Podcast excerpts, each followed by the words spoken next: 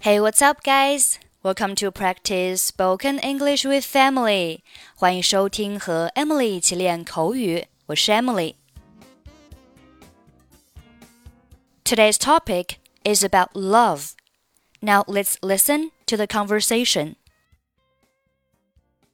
Annie, what is troubling you?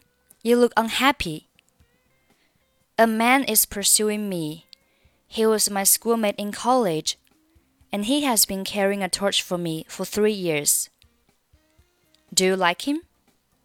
Yes, I do like him.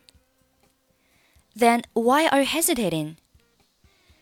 You know, I have had a series of miserable relationships last summer. I fell in love with John, but the romance blossomed for six or seven weeks and then wilted. One love drives out another you shouldn't be afraid to start a new relationship. Maybe you are right. Okay, let's take a look at the conversation. Annie, what is troubling you? Annie, 你在烦恼什么？What is troubling you？还可以换成 What is bothering you? Bothering 拼写是 B O T H E R I N G。 what is bothering you? What is troubling you? 都可以翻译为什么事情让你这么烦恼？You look unhappy. 你看上去很不开心。这里 unhappy 还可以换成 upset，拼写是 U P S E T upset. You look upset. A man is pursuing me. 有一个男人正在追求我。Pursue 动词原形是 p u r s u e，做动词表示追逐、追赶。后面如果加上 somebody，可以表示追求某人。有一个男人正在追求我。He was my schoolmate in college。他是我大学的同班同学。And he has been carrying a torch for me for three years。他已经单恋了我三年了。这里 carry a torch for somebody 表示单恋某人。Do you like him？你喜欢他吗？Yes, I do like him。是的，我确实很喜欢他。这里 do 是用来强调，可以翻译为确实、的确。我的确喜欢他。Then why are you hesitating？那么你为什么还在犹豫呢 ？then 可以翻译为那么。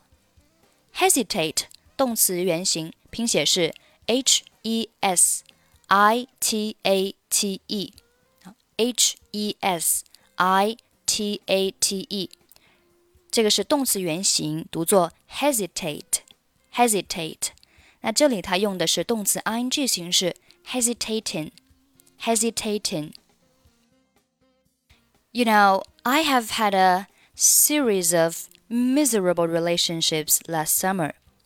你知道的，去年夏天我有一系列非常痛苦的这个关系。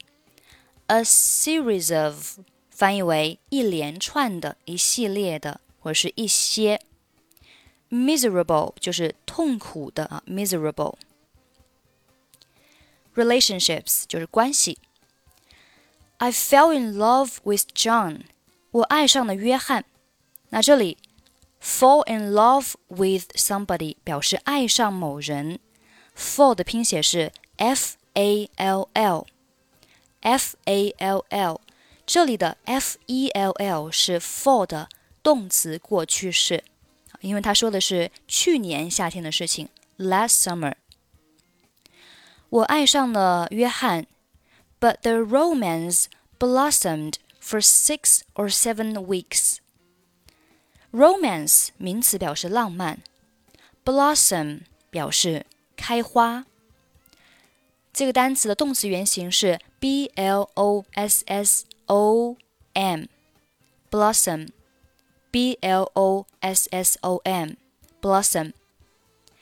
这个呃浪漫呢，仅仅开花了六到七个星期，and then wilted。wilt 表示枯萎凋谢，wilt 拼写是 w i l t w i l t。那这里的 wilted 是动词的过去式。下面，one love drives out another，就是一段恋情呢驱赶掉另外一段恋情。drive out 有驱赶、驱逐的意思。 你可以翻译为新的爱情来，旧的爱情去。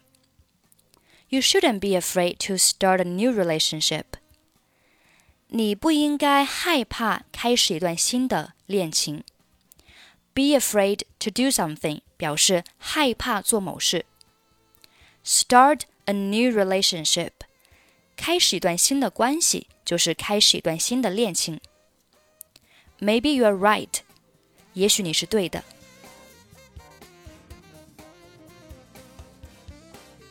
Annie, what is troubling you? You look unhappy. A man is pursuing me. He was my schoolmate in college, and he has been carrying a torch for me for three years. Do you like him? Yes, I do like him. Then why are you hesitating? You know, I have had a series of miserable relationships last summer I fell in love with John, but the romance blossomed for six or seven weeks and then wilted. One love drives out another. You shouldn't be afraid to start a new relationship. Maybe you are right.